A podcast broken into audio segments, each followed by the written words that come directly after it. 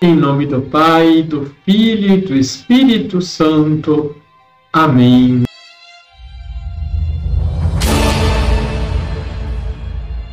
Olá, tudo bem com você?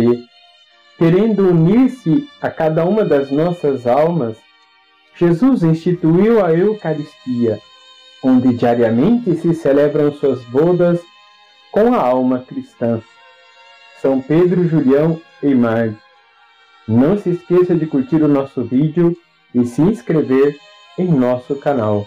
Liturgia, diária. diária. Em Jesus Cristo, Deus manifesta o seu amor pela humanidade. Ele é o sinal visível do amor do Pai. Terminada a sua missão, Jesus volta para o Pai e agora nos deixa o seu Espírito, que nos recordará do seu amor bem como do amor do Pai por nós. Esta é a promessa que encontramos no Evangelho de hoje. Quando vier o defensor que eu vos mandarei, da parte do Pai, o Espírito da Verdade que procede do Pai, ele dará testemunho de mim. O Espírito faz de nós testemunhas do amor do Pai revelado em Jesus Cristo.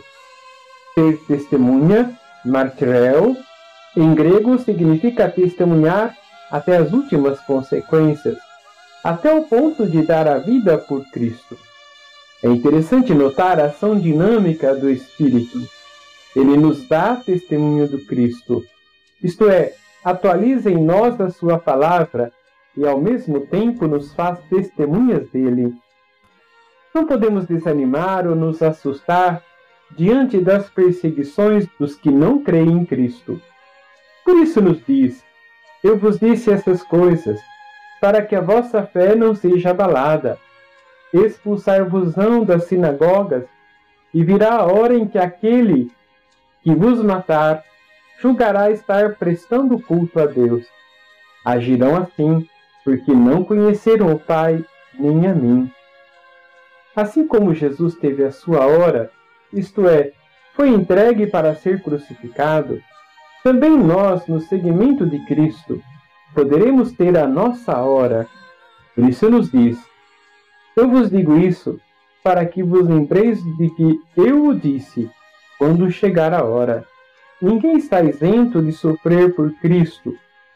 Pode ser uma perseguição daqueles que não creem nele, ou até mesmo de alguém da nossa comunidade, a chamada perseguição dos bons. Ou, então, dentro de nossas casas, quando nos dizem: Nossa, você vai muito à igreja, mesmo que não tenhamos nenhuma perseguição, poderemos viver momentos em que sejam exigidas a coerência entre a nossa fé e a nossa vida. Se vivermos esta coerência entre fé e vida, sempre seremos boas testemunhas de Cristo. Vamos rezar?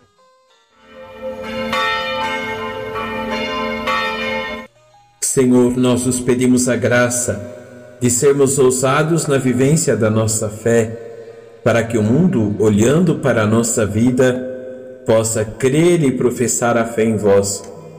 Que o vosso Espírito nos anime a sempre fazer o bem e, ao mesmo tempo, de ser sinais do vosso amor, especialmente para aqueles que não se sentem amados, assim seja. Abençoe-vos o Deus Todo-Poderoso, Pai, Filho e Espírito Santo. Amém.